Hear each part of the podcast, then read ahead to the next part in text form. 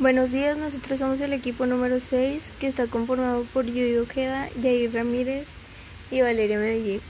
El tema que nos tocó fue la bronquitis industrial y el concepto es una inflamación de las vías aéreas grandes de los pulmones que ocurre en algunas personas que trabajan cerca de ciertos polvos, emanaciones de humo, vapores u otras sustancias. Refiere a aquellos pacientes que cumplen con criterios de bronquitis crónica con o sin obstrucción al flujo aéreo, no fumadores y que tienen como único antecedente la exposición industrial o ambiental.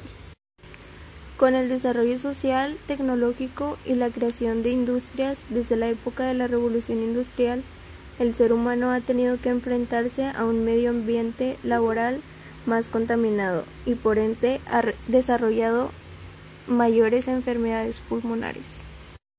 A continuación mi compañero Yair les va a explicar las causas.